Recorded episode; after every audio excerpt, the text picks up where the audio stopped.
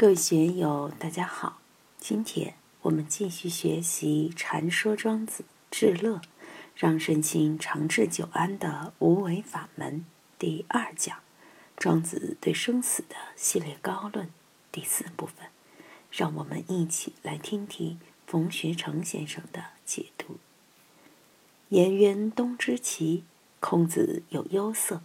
子贡下席而问曰：“小子敢问。”回东之齐，夫子有忧色，何也？孔子曰：“善哉，汝问！昔者管子有言，丘甚善之。曰：主小者不可以怀大，梗短者不可以及深。夫若是者，以为命有所成而行有所事也，夫不可损益。”吾恐回与齐侯言尧舜皇帝之道，而重以岁人神农之言，必将内求于己而不得，不得则祸，人祸则死。且汝独不闻也。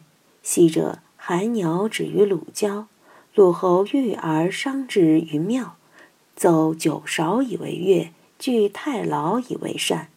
鸟乃悬视幽悲，不敢食一卵，不敢饮一杯，三日而死。此以己养养鸟也，非以鸟养养鸟也。夫以鸟养养鸟者，以息之深林，游之潭路，伏之江湖，食之秋条，随行猎而止，委夷而处，彼为人言之物闻。昔以弗为虎？先持九韶之乐，张之洞庭之野。鸟闻之而飞，兽闻之而走，鱼闻之而下入，人足闻之，相与环而观之。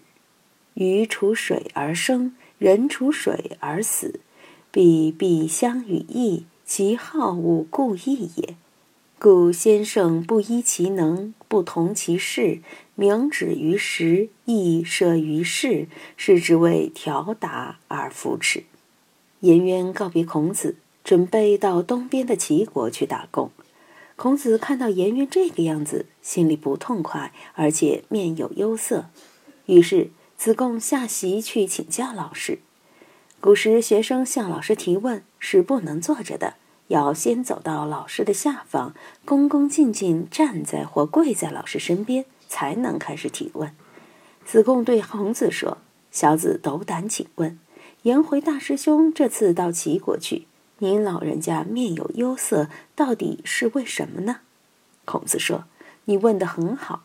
以前管仲有句话，我非常欣赏。他说：‘住小者不可以怀大，更短者不可以及深。’”小袋子不能装大东西，颈身短了就不可能在深井里汲水。这些常规的道理为什么要在这里提起呢？夫若是者，以为命有所成而行有所事也，夫不可损益。这是因为性命各有所定，心体各有所适。庄子这句话很重要，我们在生活之中。就要知道命有所成而行有所事也，夫不可损益。面对命运，面对生活，不要去妄加损益。古人说：“江山易改，本性难移。”凭的是什么？凭的是命不可逆，业不可转。有些人修行三天就妄想改变命运，但命运是你修行三天就能改得了的吗？你修行三十年都未必能把这个命改动。为什么呢？用佛教的话来说，这是多生累劫所形成的业力。用第八识的观点来说，阿赖耶识种子的现行，我们是根本做不了主的。阿赖耶识就是阿赖耶识，他不会听第六识的指挥，不会听理性的调遣。哪颗牙齿要掉，哪根头发要白，都取决于阿赖耶识种子的呈现。一会儿聪明，一会儿糊涂，也是阿赖耶识的种子在第六识所起的作用。如果自己能在这方面做主，那你就是菩萨了。但菩萨都未必能做主，除非你是实地菩萨，成了佛才做得了这个主。命有所成而行有所事也，福不可损益。换句话说，就是修道难。很多修道的人认为损益很容易。如果容易，佛法里面就不会说三大阿僧祇劫了。反过来，禅宗又说修道易，包括庄子也说修道易。大宗师里说，修道不过就是二十来天、个把月的事。首先是三日后能外天下，七日后能外物，九日后能外生，然后是招彻见毒无骨筋，最后是入于不死不生。当然得有圣人之才，又有圣人之道，还得遇上上根利器的人才行。有这样的因缘，才可以很快得到。如六祖大师那样，几十天就敲定，就明心见性了。但是就算开悟了，也要看到这一点。命有所成而行有所失，并不是你大彻大悟了，脚就不瘸了，牙齿就不缺了，六祖就能比神秀更帅气，更能多活几十年了，不是这个道理。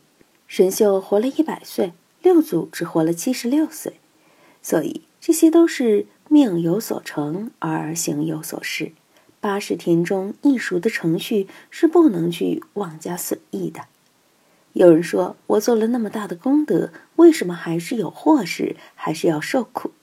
我们看当今佛教界的几位老和尚，本焕老和尚一百零一岁了，还精精神神；佛云老和尚八十五岁，三叉神经不好，脚又摔断了。拿这些来比，就比不得。这就是命有所成而行有所事。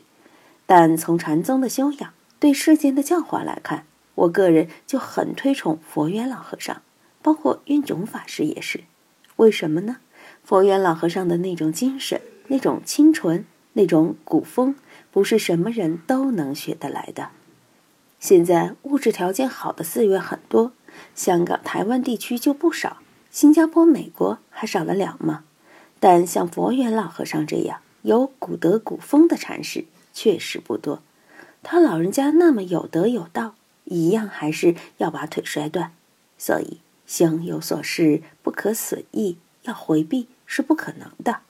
另外，鱼游江湖，鸟翔天空，牛羊奔驰于草原，猴类攀援于森林，都是命有所成而行有所事。谁能把这个给变掉呢？有人问洞山祖师：寒暑到来时如何回避？也就是生死来时如何回避？洞山祖师说：“何不向无寒暑处回避？”那人又问：“如何是无寒暑处？”洞山说：“寒时寒沙者离，热时热沙者离。”这段公案翻译成白话文就是：生死到来时如何回避？就像无生无死处回避。哪里是无生无死处呢？生死之处就是无生无死之处。禅宗祖师就是这么直截了当，他们说的与庄子说的是不是一样呢？庄子上面这几句话很重要，非常重要。如果只看注解，也就轻飘飘的过了。所以我是反复强调，不然的话，很多人学了几年佛，觉得命运没有改变，就开始抱怨佛法不灵，上师不对。其实关键在于他们不知道业力的存在。并不会因为你学了佛就可以改变的，于是才有百丈禅师的那则野狐公案。百丈禅师说法时，常有一老者来听法。有一天讲法结束了，但这老者却不回去。百丈禅师问他：“你是何人？”那老者说：“我不是人，我是迦叶佛时就住持在此。”因人问：“大修行人还落因果吗？”我回答：“不落因果。”因此落下五百世为野狐的报应。他问百丈禅师：“大修行人还落因果吗？”百丈禅师说：“不昧因果。”老者当下大悟，对百丈禅师说：“谢和尚开示，使我解脱了。明天后山有一条死狐狸，我能依照王僧火化的方式为我火化。不落因果和不昧因果间的差别是很大的。”不昧才是因果运行的正常状态。很多人都说我这辈子多做点功德，下辈子就好过一点。这些是世俗的看法，不是真正的解脱道。当然，你多做点功德，下辈子可能会好过点，但也未必就好过。要得解脱，就要得道，要得到，首先就要有担当精神。如果没有担当精神，还是世俗的对待道，用取舍得失之心、贪欲之心来对待道，你就不是一个道人。真正的道人是善也敢于承担，恶也敢于承担，福也敢于承担，祸也敢于承担，长寿也欢喜，短命也无所谓。庄子在《齐物论》里把这一切都说透了，我们又何必在富贵贫贱、得失受邀之间耿耿于怀呢？没有必要嘛。今天就读到这里，欢迎大家在评论中分享所思所得。我是万万，我在成都龙江书院为您读书。